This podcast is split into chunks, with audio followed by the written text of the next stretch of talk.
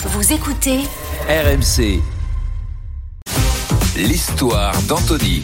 Anthony, direction le Doubs, où de mystérieuses taches bleues sont apparues sur une maison. C'est une maison bleue. Et ça s'est passé dimanche dernier, près de Besançon, dans le petit village de Chanvant-les-Moulins. Thérèse Anne passe une journée tranquille avec ses enfants autour d'un bon repas. Et en sortant, son fils repère sur la façade de la maison des sortes de traînées bleues, des dizaines de taches bleutées comme des projections. Alors ça n'est pas de la peinture, mais c'est un mystère total. Les traces sont impossibles à nettoyer. Et le réflexe de Thérèse Anne, ça a été d'appeler son assureur, puis de mener l'enquête. Et elle a procédé par élimination. Oui, en écartant d'abord l'hypothèse de la suie provenant d'une cheminée, hypothèse non retenue également celle des déjections d'oiseaux, mais on n'en est finalement pas très très loin. Le liquide vient d'encore plus haut. La conclusion est simple, la maison de Thérèse Anne a été victime de la fuite des toilettes d'un avion.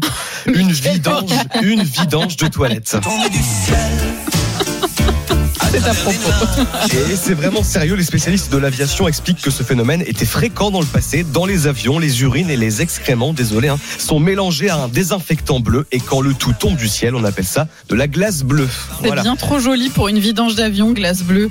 Mais quelle horreur, vous poétique. prenez ça sur la tête, ouais, c'est poétique. Oh, mais bon, ouais. l'odeur surtout, c'est sympa. Ouais, voilà. rentrer dans les détails. mais- Merci Anthony pour cette jolie histoire.